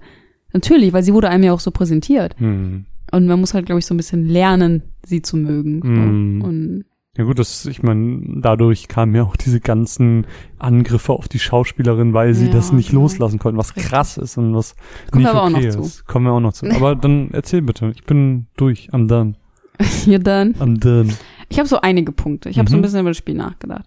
Ähm, zum einen habe ich einen Kritikpunkt im Spiel. Mhm. Und zwar finde ich, ähm, es ist eine, es ist eine wahnsinnig gute Geschichte, aber sie ist nicht gut erzählt. Okay. Und so ein paar Aspekte fanden, waren mir auch einfach zu viel. Und zwar ist nämlich genau der Punkt, was du gesagt hast. Du bist äh, an diesem Punkt, wo der Switch ist und du siehst ja plötzlich Seattle Tag 1 und spielst als Abby und plötzlich beschäftigst du dich mit total redundanten Sachen und du wirst richtig ungeduldig, weil du willst einfach nur wieder zurück zu diesem hm. Moment in diesem Theater. Und ich fand das irgendwie nicht so schlau gelöst irgendwie. Okay, warum? Weiß ich nicht, weil ähm, das hat mir so ein bisschen die Möglichkeit genommen, mich so richtig drauf einzulassen, weil ich war einfach nur so ungeduldig. Ich wollte einfach nur so zu diesem Moment und ich fand alles, was in diesem Abby-Part passiert ist, fand ich auch sehr, oder das heißt sehr zu losgelöst von der Ellie-Geschichte. Mhm. Diese ganze Story mit diesen Scars und dieser Krieg zwischen diesen beiden Parteien um, ich glaube, einfach nur Seattle. Die wollten einfach nur, dass quasi eine der beiden Gruppen in Seattle ist. Und das war irgendwie so irrelevant. Also mich hat das nicht interessiert. Für mich war das wie ein anderes Spiel. So. Okay. Für mich hat sich das einfach nicht angefühlt, als wäre Abby Teil dieser Ellie-Geschichte. Sondern Abby hat einfach ihre, an, ihre eigene Geschichte. Und für mich war das einfach zu abgekapselt. Ich, ich will dir widersprechen. Okay, gerne. Ähm, weil ich glaube, das ist wichtig. Diese ganzen Punkte, die wir gerade erwähnt haben, die Charakterisierung von Abby und so, das ist halt, dafür musste dieser Part da sein. Mhm. Ähm, weil nur so konnten wir diesen Charakter so greifen, wie wir ihn gerade gegriffen haben. Und das unterscheidet sich auch vom, vom Storytelling, weil ich habe das ja sehr gelobt in meiner Matze, dass ich das sehr cool fand. Äh, das unterscheidet sich insofern, mit Ellie wusstest du nicht, wie viele Tage spiele ich in Seattle. Wann kommt der Punkt, dass ich wieder mhm. zurückgehe? Mit Abby wusstest du aber, es läuft auf diesen Moment hinaus. Du hattest Vorfreude, du wusstest, ich bin jetzt kurz vor Tag drei oder ich bin an Tag drei, gleich passiert das und das. Mhm. Wir waren die ganze Zeit so, okay, ähm, wir fahren jetzt aus dem Aquarium weg. Das heißt, wahrscheinlich werden die in der Zeit jetzt ins Aquarium mhm. gehen und wir konnten die ganze Zeit die Handlung der anderen Charaktere vorhersagen, konnten sagen, wann dieser Moment kommt, obwohl dann ja noch dieser ganz krasse Moment in Haven kam, mhm. der mega war mit dieser mhm. brennenden Stadt, das, das sah fantastisch aus, war ein spektakulär inszenierter Moment. Aber du wusstest immer, was so passiert und was als nächstes passiert und als wir dann endlich da waren, war es für uns richtig krass. Mhm. Und ich meine, man hat zum Beispiel damals in der Szene Lev auch gar nicht gesehen, weil mhm. Lev so ein bisschen außen stand, die Kamera hat äh, Lev dann nicht gezeigt und jetzt wusstest du, okay, Lev ist mit mir reingegangen und du hast diese Szenerie direkt aus einem ganz anderen Blickwinkel gesehen mhm. und sie haben einfach so einen Spannungsbogen aufgebaut und ihn dann gedroppt, um einen zweiten, noch größeren Spannungsbogen ja, aufzubauen. Ich verstehe voll, was du meinst, aber Das Problem ist, dass der Inhalt dieses Abby-Parts. Du findest einfach, das ist zu, zu weit weg. Genau, es ist viel zu weit und, und es, es hat mich auch nicht so mega interessiert. Also dieser Kult und alles. Es war einfach, also das war mir einer zu viel sozusagen. Ja, aber das, das fand ich ja eigentlich ganz spannend, ähm, wenn ich jetzt so drüber nachdenke, weil du dann halt die Bösen, die wieder andere als die Mhm. Bösen sehen. ja. Um dann zu merken, Ich- dass auch die Bösen böse sehen, Ja. jeder ist gleich und jeder hat einfach nur so, es werden einfach nur Feindbilder erzeugt. Es geht gar nicht Und darum, wieder dass, aufgelöst. und wieder aufgelöst, genau. Es geht gar nicht darum, dass Menschen wirklich böse sind, sondern dass Menschen nur andere Menschen als böse betrachten. Hm. Und verstehe ich. Ähm, und da schlage ich eigentlich die Brücke zu einem etwas übergeordneteren kleinen Kritikpunkt. Das habe ich dir aber auch schon gesagt, glaube ich. Und zwar, ähm, ich hätte mir einen anderen Fokus aufs ganze Spiel gewünscht. Mir ging es irgendwie viel zu viel um die unterschiedlichen Gruppen, woran die glauben, warum, was deren Motivationen sind und diese gesellschaftlichen Probleme und viel zu wenig um das eigentliche Problem, nämlich diese scheiß Infektion. So, ich habe das Gefühl, so das war so die Haupthandlung und ach ja, nebenher gibt's auch noch Zombies. Weißt du, was ich meine? Und ähm, das, das hat auch, also das kann man auch gut finden, dass man so sagt, hey, der Mensch ist sein eigenes, sein, das wahre Problem und selbst wenn es morgen einen Impfstoff dafür gibt, die Menschheit ist trotzdem kaputt. So, es gibt keine Hoffnung mehr dafür. So, so der der Virus, diese diese dieser Cordyceps-Virus ist nicht mehr das Problem, sondern die Menschen sind das Problem. Aber ich hätte mir einfach so ein bisschen mehr den Fokus, weil ich das persönlich einfach spannender finde, auf ähm, auf diese ganze, ja, so ein bisschen die Thematik des ersten Teils. So, wie können wir es schaffen, diesen diesen Virus zu löschen, sozusagen? Wie können wir vielleicht doch noch eine Lösung finden? Und vielleicht wird das auch, also es war auch so eine Idee, die mir in den Kopf kam, wenn Abby mehr so in Richtung, ich will das Vermächtnis meines Vaters aufarbeiten sozusagen. Ich will vielleicht selber nach einer Lösung finden, weil mein Vater ist dafür gestorben und ich will das sozusagen, ich will, dass es nicht umsonst war. Hm. Und dann hätte sie ja auch eine ganz andere Beziehung zu Ellie gehabt, weil Ellie ist der Schlüssel dafür sozusagen. Hm. Und dann hätte ich diese ganze Scar-Geschichte nicht gebraucht. Verstehst du, was ich meine? Ich verstehe, was du meinst, aber in, ich glaube, man muss das so ein bisschen als Welt betrachten. Stell dir vor, es gibt ähm, 20 Jahre diesen Virus. Hey, witziger Zufall, dass wir gerade in einer Pandemie sind. Stell dir vor, es gibt 20 Jahre ähm, Covid-19. Wir haben seit sieben Monaten Covid-19 und die Leute drehen jetzt schon am Rad. Was ich meine, ist einfach nur, du lebst einfach irgendwann mit dem Fakt. Also für uns ist es mit einer Maske in den Supermarkt gehen, ähm, für die ist es halt, naja, wenn ich rausgehe, dann kill ich halt ein paar Zombies. Heißt, es Mhm. wird halt zur Normalität. Ja. Ähm, und deswegen machst du dann noch, glaube ich, nicht mehr so ein Big Deal daraus. Zumal du natürlich auch das so ein bisschen fachkräftemäßig sehen musst. Also Abby kann dem nicht einfach nachgehen, weil ähm, ihr Vater war halt einfach noch in der, in Anführungsstrichen, alten Welt ausgebildete Arzt, Mhm. hatte eine entsprechende medizinische Ausbildung und das kriegst du halt in dieser neuen Welt, glaube ich, nicht so einfach vermittelt. Und ähm, ich glaube, es ist, oder ich kann mir vorstellen, dass es in dieser Welt einfach nicht mehr genügend Forscher gibt, die entsprechendes Wissen haben, Mhm. weil du einfach auch aufs Überleben geschult wirst und dich nicht einfach so ausbilden lassen kannst, weißt du? Ich verstehe, was du meinst, aber dann hätte sie vielleicht nach jemandem suchen können, der das kann.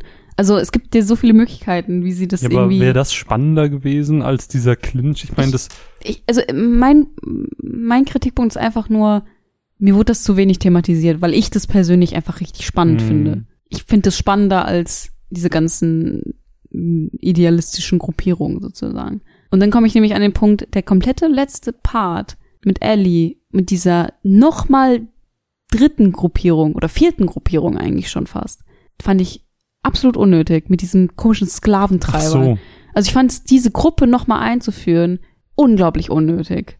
mm, jein. Das, ja, das zeigt einfach nochmal überall gibt's irgendwie so.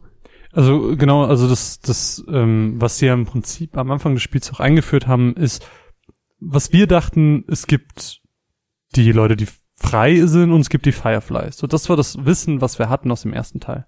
Was wir aber jetzt im zweiten Teil vermittelt bekommen haben, ist, es gibt ähm, die Fireflies in der einen Stadt, aber ähm, die Wolves sind in Seattle und die Scars oder die Seraphites sind in äh, Seattle und jede Stadt hat so seine eigene Gruppierung, weil die Städte oder weil Amerika nicht mehr als Land funktioniert, sondern ähm, alles sehr lokal gehandhabt wird. Ich weiß, was du meinst. Und das bestärkt ja auch nochmal so diesen, es gibt keine Hoffnung mehr für die Menschheit, weil Mhm. die Leute einfach so, ja, brutal geworden sind sozusagen, dass selbst wenn das eigentliche Problem gelöst wird, das nicht das eigentliche Problem löst Mhm. sozusagen.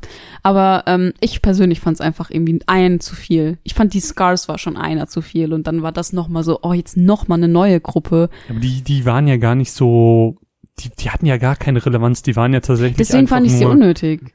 Also weil sie Ja, aber halt was so, hätte, wie hätte das denn sonst ablaufen sollen, weiß nicht, Meinung vielleicht nach? hätten sie einfach noch mal die Scars aufge auf ja Aber die sind ja nicht böse. Das ist ja das, das, was das Spiel dir zeigen wollte. Die sind nicht böse, sondern sie verteidigen nur ihre Sicherheit. Aber diese Redneck-Leute waren böse, oder wie? Naja, die haben halt Menschen gefoltert, gefangen gehalten, die waren schon tendenziell eher böse als die Scars. Weil das ist ja das, das ist ja das, was sie die mit Lev überhaupt zeigen wollten, dass die Scars oder die Seraphites, ähm, dass sie überhaupt nicht böse sind, dass die keine bösen Absichten haben. Sie äh, laufen auf Brücken über äh, den Dächern von allen Leuten, über den Hochhäusern, einfach weil sie den Leuten aus dem Weg gehen wollen, weil sie einfach nur ihr friedliches Leben haben wollen. Sie glauben halt an diese weirde Prophetin und das sollen sie halt machen, aber sie beschützen halt auch ihre Sicherheit und mehr wollen die eigentlich nicht. Hm. Die leben ja auch so ein bisschen wie die Amish in ihren Holzhütten, ohne Technologie, dürfen keinen Strom benutzen. Die, die wollen einfach ihr eigenes Ding machen und die werden einfach bedroht, so wie ein Tiger, der zur Maus kommt. Okay. Ja, aber trotzdem, meine Meinung bleibt. Ja, absolut, ist ja auch, ist ja auch okay und ist ja auch verständlich. Ich, ich will nur zu zeigen, ich glaube, die Scars wären halt kein guter Punkt dafür gewesen. Das hätte man vielleicht anders lösen können, dass sie sie auftrackt und dann, ich weiß nicht, keine Ahnung. Aber ich meine, ihr körperlicher Verfall kommt ja auch dadurch, dass sie da war, dass sie geschnappt wurde. Ich weiß, es macht doch alles irgendwo Sinn. Das sind ja alles nur so Gedankenansätze, äh, wo ich tendenziell irgendwie was anders Mhm. gemacht hätte. Aber ist ja auch egal jetzt. Ähm, Ich meine, ich, ich finde es halt einfach, ich will noch gar nicht zum Fazit huschen, aber ich finde es halt eigentlich alles so sinnig und gut, dass ich das halt entsprechend auch argumentieren kann, warum ich es gut finde. Aber ich verstehe komplett, wenn du sagst so, boah, das ist jetzt eine fünfte Gruppierung quasi, die brauchst im Spiel tendenziell Mhm. nicht. ich würde gerne noch auf zwei andere Punkte eingehen. Mhm. Ähm, und zwar der erste Punkt ist so ein bisschen die Diskrepanz zwischen Gameplay und Story. Fürs Aus. Ich finde nämlich, ähm, das Gameplay, du tötest links und rechts. Mhm. Wirklich jeden Depp, der dir entgegenkommt, gibt's eine, irgendwie eine Pumpe ins Gesicht oder schießt ihm Dynamitpfeil ins Bein. Und man tötet Viel zu so, wenige Dynamitpfeile benutzt.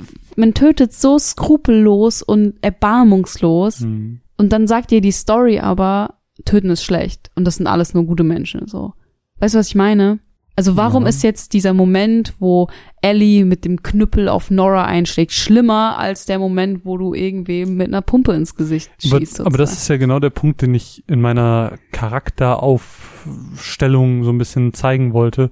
Ähm, das ist schlimmer, weil sie foltert, weil sie nicht einfach tötet. ja, okay, das- ich verstehe, was du meinst. Das ist ja, es gibt ja auch diesen Promo-Song, wo sie singt, I'll kill my enemies, weil das sind Leute, sie verteidigt sich ja im Prinzip. Das ist so, so ein bisschen der Unterschied. Sie verteidigt sich im Prinzip bei den anderen, weil die schießen auf sie, wenn sie Mhm. sie sieht. Wohingegen Nora, Nora wäre gestorben. Nora wäre durch die Sporen einfach gestorben. Ich sie war, weiß. sie, nee, nee, aber ich will das gerade aufzeigen, warum das ein Unterschied ist. Nora wäre einfach gestorben und sie hat aber trotzdem den Pfeiler genommen und auf sie eingedrecht, sie gefoltert. Und das ist einfach, einfach was ganz anderes, was Töten angeht. Owen zum Beispiel hat sie ja gar nicht gejuckt. Für sie war ja das Problem Mel und dass sie sie an Dina erinnert hat. So, und das sind die zwei Punkte, weswegen dieses Töten für sie mental komplett anders Mhm. funktioniert hat als der Rest. Okay, verstehe ich, aber ich finde halt trotzdem, bei den, bei den, bei den Infizierten, Mhm. die zu töten, ist klar. ja. Aber ich hätte das irgendwie cool gefunden, wenn das Spiel dir sozusagen die Möglichkeit gegeben hätte, die Menschen nicht zu töten. Also so rein gameplay-mechanisch, dass du sozusagen so einen Pazifistenweg gehst. Das Weil kannst du ja auch. Du kannst doch, kannst du nicht wirklich. du kannst durch die Level durchsneaken, auf jeden Fall. Das ist halt viel schwerer. Du kannst halt viel mit Flaschen und sowas machen oder mit diesen ähm, mit diesen, wie heißt das, Rauchbomben. Aber das macht ja keiner, weil es keinen Sinn ergibt. Es ist viel leichter, die Leute einfach umzubringen. Ich glaube, das ist so eine Sache, ähm, die du tendenziell zum Beispiel auf einem höheren Schwierigkeitsgrad machst. Ich kann mich nämlich dran erinnern, dass ich Last of Us ähm, auf schwer durchgespielt habe, also den ersten Teil. Da habe ich auch viel mehr geschlichen, ich habe viel mehr die Enemies in Ruhe gelassen, wogegen hier mein, meine Intention immer war, ich will alle töten, um dann in Ruhe looten zu können. Mhm. Ähm, das ist, glaube ich, so ein, es wird dir leicht gemacht und deswegen machst du's. Aber verstehst du denn meinen Punkt? Ich verstehe du gehst schon wieder viel zu sehr ins Detail. Du diskutierst schon wieder mit mir. Ja, aber das macht ja, das macht ja so Spaß, Ja, mit dir aber endlich drüber zu reden. Wir, verstehst wir, du den Punkt, den ich ich verstehe den will? Punkt. Es wäre natürlich gut gewesen, wenn du vielleicht auch einfach eine Möglichkeit gehabt hättest, ähm, statt dem direkt die Kehle durchzuschneiden, ihn vielleicht einfach nur bewusstlos zu machen. Genau, oder irgendwie Karen nimmst ein, ein Tuch mit Chloroform mit oder so und drückst Genau. ihm das ins Gesicht. Und Ja. also ich finde halt einfach, auf der einen Seite wollen sie dir sagen, äh, töten ist schlecht und ähm, das sind auch alles nur Menschen mit Gefühlen und jeder einzelne NPC, den du getötet hast, könnte theoretisch später auf dich zukommen und sagen, du bist Ellie, du hast meinen Vater getötet, stirb, Mhm. Ja. sozusagen. Und am Ende zu sagen, ähm, ich töte Ellie jetzt, äh, Abby jetzt nicht, weil das würde alles nichts ändern, aber auf dem Weg 100 Leute getötet zu haben, das ist halt für mich so ein bisschen, äh, ja, das ist halt starke Diskrepanz drin. Aber tut mir leid, aber ich würde in einem Punkt widersprechen. Das Spiel will dir nicht sagen, töten ist schlecht. Das Spiel will dir sagen, Rache ist schlecht. Okay. Verstehst du den Unterschied? Ja, ich Weil verstehe das den Spiel, das Spiel Unterschied, sagt dir nie, es ist schlecht in dieser Welt zu töten, weil jeder tötet ständig irgendwen. Aber Rache ist das Problem. Und Rache ist das, was, ähm, weswegen sie sie hat gehen lassen. Nicht, weil sie nicht noch jemandem auf dem Gewissen haben will, sondern weil sie eben merkt, was sie für ein Mensch sein will. Nehme ich hin. Dieser Blick. Was? Diese Verachtung, Nimm weil ich dir wieder widersprochen Gar habe. keine Verachtung. Ja, das wollte ich auf jeden Fall auch noch sagen. Und Jetzt habe ich noch äh, einen weiteren Punkt, der aus drei Punkten gegliedert Oh ist. Gott. Ähm, und zwar negative Bewertungen dieses Spiels. Oh ja, da bin ich sehr gespannt. Da hast du dich ja Ähm, so ein bisschen schlau gemacht. Genau, weil man hat ja im Vorfeld gelesen, oh, hat irgendwie äh, 98 auf Metacritic, oh, Masterpiece, so diese ganzen ähm, journalistischen Stimmen, die alle Mhm. gesagt haben, richtig gutes Spiel. Mhm. Und dann liest du plötzlich vier von zehn Punkten, Scheißspiel, 50 Prozent der Bewertungen auf Metacritic sind negativ. Und ich denke mir so, warum? Mhm. Ich habe mal so ein bisschen reingeguckt und es gibt drei Gründe, warum Leute dieses Spiel scheiße finden. Okay. Oder, Surprise oder drei, die ich jetzt gefunden habe. Es gibt wahrscheinlich sogar noch mehr. Ähm, der erste ist, das Spiel ist eine Social Justice Warrior Agenda und will uns nur ähm, irgendwelche Lesben, Trans-Charaktere zeigen und alles Kacke sozusagen. Und ich glaube, da können wir uns einigen, dass es ein dummer Grund ist, sozusagen. Das ist halt einfach nicht die Wahrheit. Das ist einfach kein Fakt.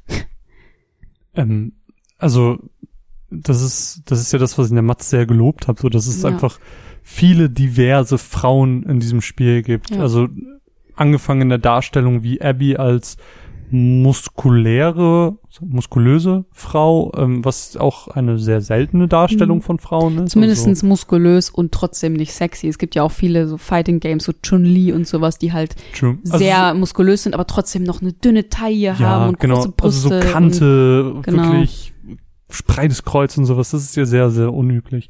Hin zu äh, lesbischen Charakteren mit Ellie und Dina, was wir natürlich schon kannten, ähm, wobei über Dina technisch gesehen bisexuell ist. Okay. True, Fakt. Ähm, hin zu Lev als Transmann. Mhm. So, das sind natürlich ganz viele Ja. verschiedene, ähm, verschiedene Darstellungen von verschiedenen Menschen mit verschiedenen. Und du musst halt auch, ähm, so jetzt mal ganz einfach gedacht, du hast halt auch zwei Protagonistinnen. Das, also Ja, allein, allein klar, das, allein, genau, dass du ja. zwei Frauen spielst sozusagen. Dass du Das ist schon, mal einen Mann das spielst. ist schon sozusagen genug eigentlich. Und dann halt noch, also ich finde es auch richtig gut, was alles gemacht wird und ähm, dass das auch so sich unglaublich ungezwungen angefühlt hat. So, es war Mhm. einfach, es war einfach da, weil es so ist und es war gut sozusagen. Ja. Und es hat sich nie weird angefühlt, es hat sich nie aufgesetzt irgendwie angefühlt und sowas. Ich habe auch nie gedacht, so ich hätte jetzt viel Owen, Owen gespielt oder Ja. so. Ja, das stimmt. Es machte auch, es, wenn man auch, wenn diese ganzen Pisser sich einfach auch mal ein Herz nehmen würden, dann würden die einfach kurz mal nachdenken und, naja, es macht ja keinen Unterschied, ob der Typ jetzt äh, einen Penis hat oder nicht. Ich sehe ihn eh nicht. Und ich meine, es gibt so viele Spiele, wo du irgendeinen random White Dude spielst. Warum Spiel regt halt man sich, Uncharted. warum spricht man sich jetzt über das eine Spiel auf, wo es Ja. nicht so ist. Und das finde ich halt einfach richtig lächerlich. Also ich glaube, das ist der Grund, wo wir alle uns darauf einigen können. Es ist einfach lächerlich, sowas zu Auf sagen. jeden Fall. Und das ist absolut kein Kritikpunkt an ein Spiel. Und jeder, der sowas sagt, der, der hat sowieso irgendwie andere Probleme. Genau, zweiter Punkt ist, ähm, ich nenne es mal die, die unerfüllte Rache, der unerfüllte Rachewunsch. Ich habe ganz oft gelesen, äh, sie, sie haben Joel getötet, ich hasse sie, ich hasse Abby und dann tötet sie sie nicht mal am Ende. So ein bisschen halt dieses unreflektierte, dieser unreflektierte Rachewunsch sozusagen. halt dumme Kackpratzen, ne? Und hey. ähm, und ich finde halt, das ist so das, wo das Spiel nicht das geschafft hat bei dir, was es wollte, Mhm. nämlich dir die Augen zu öffnen, Mhm. sozusagen, und dir zu zeigen, dass Rache eben nicht die Lösung ist und dass, Mhm.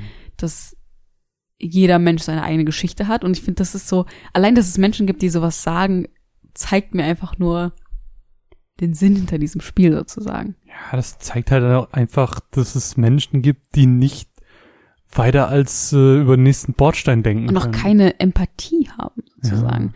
Ich meine, es ist für alle, für jeden Spieler ist es wahrscheinlich schwer gewesen, Abby als das zu akzeptieren, was sie ist und nicht zu denken, die Bitch hat Joel umgebracht. Ja, es sind dieselben Leute, die, äh, weiß nicht, sich jedes Jahr über ein neues Call of Duty freuen. Jetzt hör mal auf, in so Schubladen zu denken. ähm, auf jeden Fall wollte ich damit einfach sagen, ich finde es total spannend, dass es diese Sparte an Menschen gibt, die diese Meinung vertreten, weil das genau das ist, was das Spiel nicht möchte. So, es ist einfach so, das Spiel ist einfach komplett über den Kopf weggeflogen, so, Hm. weil einfach so viel getan und gesagt wird, um dieses Gedankengut auszulöschen und es bei manchen Menschen einfach trotzdem nicht, nicht passiert sozusagen. Mhm. Und ähm, der dritte Punkt, den ich gefunden habe, ist, dass das Spiel False Advertisement ist. Okay. Und ähm, daraufhin habe ich mir noch mal ein paar Trailer angeguckt und ich kann das irgendwie nachvollziehen, Okay. ähm, weil du siehst halt in den Trailern sehr viel Joel, obwohl Joel zwei Prozent des Spiels vielleicht vorkommt. Ähm, du siehst natürlich keine Abby. Ähm, du bekommst das Gefühl, das ist jetzt eine Rache-Story von Ellie und Joel, die keine Ahnung. Also ich habe auch oft in den Kommentaren gelesen, oh, I thought uh, Ellies girlfriend was about to die und dann Mhm. gehen Joel und Ellie zusammen auf ähm, Rachemission. Aber das, Das- ist ja, das ist ja klar, dass in den Trailern dieses Bild vermittelt wird, weil sonst ist ja die ganze Überraschung weg. Richtig. Also Sie würden ja quasi selber spoilern. richtig und das ist doch, es ist selbstverständlich, dass man diesen Weg wählt, weil du keine andere Möglichkeit hast. Sobald du auch nur, also ich finde, also ich hatte auch mal, ähm, bevor wir angefangen hatten, ähm, den Klappentext gelesen und da steht ja auch Ellies Rachefeldzug oder sowas. Ja. Und das fand ich schon too much. Das Ja. war mir schon eigentlich zu viel sozusagen. Und ähm, ich verstehe nicht, wie man sich darüber aufregen kann.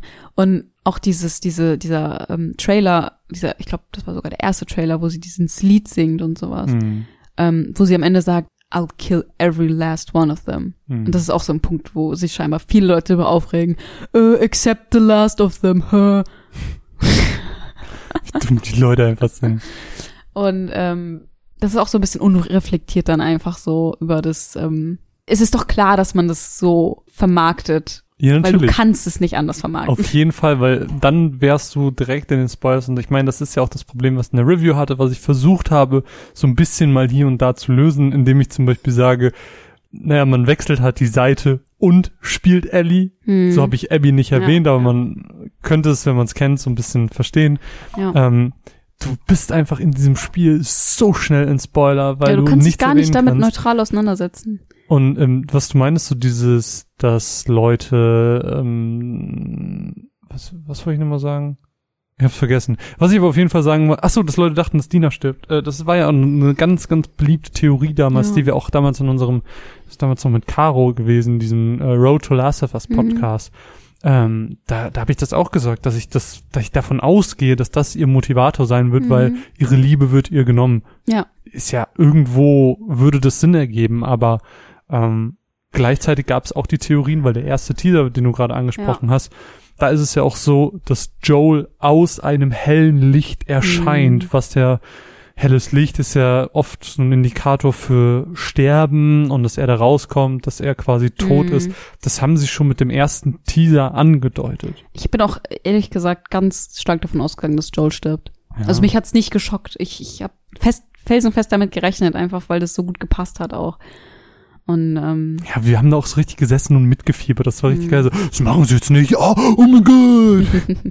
richtig cool. Stimmt, aber auf jeden Fall, ähm, das sind so die drei meiner Meinung nach nicht nachvollziehbaren Gründe, warum man so unreflektiert auf das Spiel hatet Hm. und einfach einfach so dumme, schlechte Bewertungen hinterlässt und irgendwie, keine Ahnung, finde ich richtig schade einfach nur.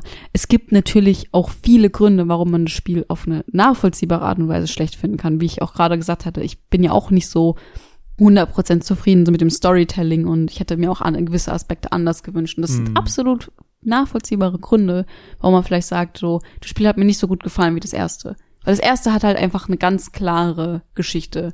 Und das zweite ist halt, der experimentiert halt recht viel. Ja, der erste hat sich halt ganz stark auf dieses Bonding zwischen Ellie und Joel fokussiert. Das hat mir als Thematik an sich auch viel, viel besser gefallen als Rache.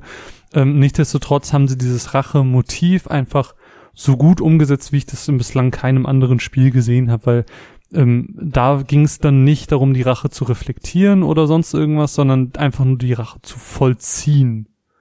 Und manchmal war das vielleicht auch schon zur Hälfte des Spiels vorbei und danach kam irgendwie noch ein neuer Story-Part. Aber so oder so ist Rache noch nie meiner Meinung nach so gut thematisiert und Mhm. dargestellt worden wie in diesem Spiel. Das und das eben auch aus verschiedenen ähm, Blickwinkeln. Das Ja. ist halt auch das Besondere daran. Und ich verstehe ja auch, wenn man irgendwie sagt, so, ich mochte Joel als Charakter so sehr und ich komme nicht jetzt damit klar, dass sie ihn einfach getötet Aber haben. dann hinzugehen und die Schauspielerin von Abby zu, zu halt belästigen, zu bedrohen auf Social Media, das ist halt, ähm, das geht halt einfach zu weit. Es Mhm. ist super, dass wir die technischen Möglichkeiten haben, dass einfach äh, Motion Capture so so explizit dargestellt werden kann. Ich hatte zum Beispiel jetzt auch ein Video gesehen, wo sie, ich glaube, das war dieses Take on Me Cover, Mhm. und ähm, wo dann einer dazu geschrieben hat, ähm, der Song, das ist gar nicht das, was mich beeindruckt, ähm, sondern die Facial Expressions von Dina währenddessen. Mhm. Und das finde ich halt so schön, dass, dass mittlerweile Emotionen nur über das Gesicht so gut ähm, dargestellt werden können. Das liegt halt daran, dass wir eben diese guten Motion Capture Fähigkeiten und Techniken haben. Aber dann so weit zu gehen, zu sagen, dass ein bestimmter Mensch schuld an den Handlungen in einem Spiel ist, es geht halt einfach Ekelhaft einfach. viel Es zu sind einfach weit. Menschen, die äh, irgendwie gefühlt Fiktion und Realität nicht voneinander trennen Ja. können. Das ist genauso wie damals, als äh, Game of Thrones noch so lief und die Leute einfach den Schauspieler von Joffrey so zu Tode gemobbt haben, dass er gesagt hat, ich habe keinen Bock mehr auf Schauspielen. Ja. Und einfach aufgehört. Das ist so Stell traurig. dir mal vor, du hörst auf, weil du eine Rolle so gut, Gut spielt. spielst. Ja, das ist doch, also das ist doch die größte Ehre, die du eigentlich bekommen Ja. kannst. Eig eigentlich ist Mobbing das Beste, was du. Ja, aber das ist halt, Nein, das geht halt einfach komplett falsche Richtung. So. Ja. Das ist halt genau das, was du halt auch vorher meinst, so dass die Leute einfach den Sinn des Spiels nicht trafen. Das sind halt Genau. einfach dumme, unreflektierende Leute. Wird doch nicht so beleidigend. Tut mir leid. Aber äh, unsere Podcast-Hörer sind natürlich keine dummen, unreflektierenden Leute, weil sie diesen Podcast Ja. hören und Es kann ja auch sein, dass wir vielleicht jemandem auch so ein bisschen die Augen geöffnet haben mit diesem Podcast, der vielleicht von vornherein auch gedacht hat, so, vorher auch äh, der Schauspielerin geschrieben haben, dass sie doch eine Nein. dumme Fotze ist. mal auf damit. Das ganzen Wörter, die du hier benutzt, ey, meine Güte. Es kann ja auch einfach sein, dass man so ein bisschen so einen Schritt in die richtige Richtung brauchte. Aber naja, mich würde auf jeden Fall interessieren, wie ihr das Spiel wahrgenommen habt, wie ihr so zu den Charakteren Wie steht. fandest du das Spiel denn jetzt? Ich fand's gut. Wir haben es, wir haben es jetzt, wir Ja. haben so viel drüber geredet, aber wie fandest du das Spiel, um vielleicht jetzt zum Fazit des Okay, Podcasts zu kommen? Fazit, Fazit, Fazit. Ich fand das Spiel richtig gut. Und ich bin, äh, das habe ich ja auch gestern gesagt, ich, ich habe so richtig dieses Gefühl von, ich bin traurig, dass das Spiel vorbei ist, weil ich einfach mehr will, sozusagen, Mhm. weil ich einfach weiter spielen will oder weiter zugucken will. Ich habe es ja nicht mal gespielt, das ist so lächerlich. ich rede über ein Spiel, das ich nicht gespielt habe. Ähm, ich kann auch nichts über das Gameplay sagen. das ist so lächerlich eigentlich. Ähm, aber richtig gutes Spiel. Lieb's. Ich fand es einfach wirklich richtig gut. Es ist halt, die, wie es der Mats gesagt hat, die Fortsetzung, von der ich nicht wusste, dass ich die haben will. Ja. Und trotzdem will ich, dass äh, kein neuer Teil kommt. Weil es ist schön, dass das einfach so offen geendet hat, dass wir darüber nachdenken können, wo Ellie als nächstes hingeht und was sie aus ihrem Leben macht. Weil es Mhm. bleibt einfach offen und es ist gut so. Ja, wobei der, der harmonieliebende Pazifist in mir möchte einfach nur so ein DLC sehen, wie sie zurück zu Dina geht und sie sich wieder, wie- wieder auf die Farm gehen. Einfach, so ein schönes Leben Einfach so ein führen. DLC, wo du nur Minigames hast, wo du mit dem Baby spielst und Gitarre spielst und sowas. Ja, genau das. Ja. Äh, einfach um diese ganzen brutalen Bilder aus meinem Kopf zu kriegen. The Last of Us Toddler Edition. yep. Ja, nee, aber einfach ein, also nach wie vor ein hervorragendes Spiel. Natürlich muss man so ein bisschen ähm, eigentlich in dieser ganzen Berichterstattung auch über Naughty Dog reden, dass sie natürlich als Studio schwierig sind, gerade was Crunch und sowas angeht. Ähm, aber nichtdestotrotz so als, als Spiel betrachtet ist es ein hervorragendes Werk, ähm, das man durchaus wieder als Masterpiece bezeichnen kann. Ähm, Spiele, wie es sie in einer Konsolengeneration nur sehr, sehr selten gibt. Und ähm, wie auch schon zur Ende der PS3 hat jetzt zu Ende der PS4 äh, Last of Us eigentlich einfach wieder ein Zeichen gesetzt, was diese Technik konnte und ähm, ja, ein, eine ganz, ganz, ganz, ganz große Empfehlung, wenn ihr diese, diese Art von Spielen mögt und, ähm, das ist natürlich ganz wichtig, ein hohen Maß, ein hohes Maß an Gewalt abkönnt. Mm. Das ist nämlich wirklich eine Grundvoraussetzung, ansonsten wird man an vielen Stellen dieses Spiels einfach Probleme bekommen. Ja. Ich könnte mir vorstellen, dass ein, dass ein dritter Teil kommt, entweder mit Lev oder mit äh, mit JJ. Jesse Junior. Jesse Junior. Uh. Nee, ich war, also, wenn überhaupt, würde ich mir einen Abby Leff Teil vorstellen können. Brauche ich aber auch nicht. Brauche ich nicht, will ich nicht. Ja. Das, das hat punktuell gereicht. Bin ich ja auch deiner Meinung. Liebe Leute, danke, dass ihr uns zugehört habt äh, bei unserer kleinen Analyse, Schrägstrich, unserer Diskussion es war uns eine Freude für euch Last of Us zu spielen. Wenn ihr solche Podcasts mögt, dann schaut doch mal auf patreon.com slash cast vorbei.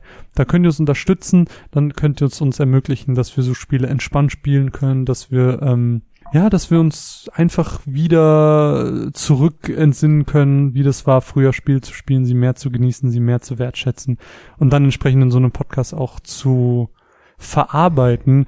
was ich auch ganz schön fand, war, ähm, als ich jetzt so ein bisschen in der Vorbereitung dann auch nach diesen Zitaten geschaut habe, so es war schön, diese Momente nochmal zu sehen, so ganz mhm. punktuell. Mhm. Habe ich auch wirklich ganz, ganz lange nicht mehr gehabt.